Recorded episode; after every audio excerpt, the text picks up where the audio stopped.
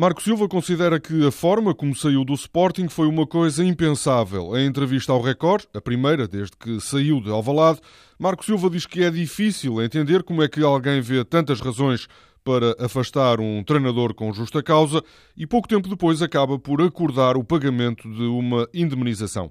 Sobre a entrada de Jesus no Sporting, o agora treinador do Olympiacos diz que a viu da mesma forma que veria se fosse outro treinador qualquer, mas acrescenta que a notícia na altura não o surpreendeu.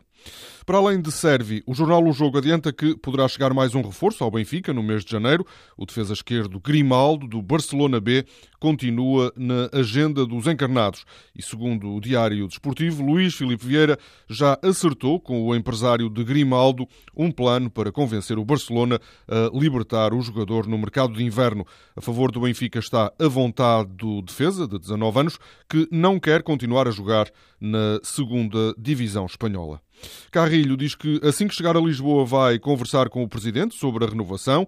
O jogador peruano falou com a bola nos Estados Unidos, admitiu que nesta altura está tudo em aberto. Na semana passada, a imprensa adiantou que poderá já haver um acordo verbal entre Carrilho e o Sporting para a renovação do contrato até 2020.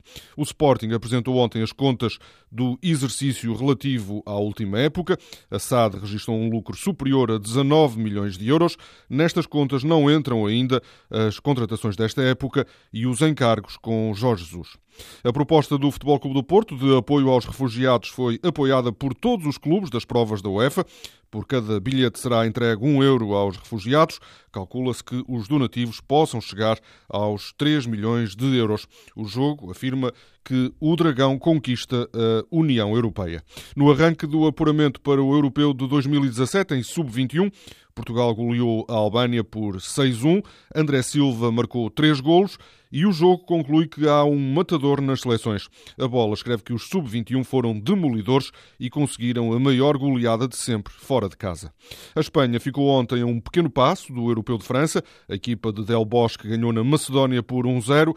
A exibição, apesar da vitória, agradou aos jornais espanhóis. A marca diz que a Espanha não teve jogo, não mostrou soluções e não criou oportunidades. Já apurada está a Áustria, que ontem bateu a Suécia por 4-1. O futebol austríaco consegue marcar presença num campeonato da Europa apenas pela segunda vez na sua história.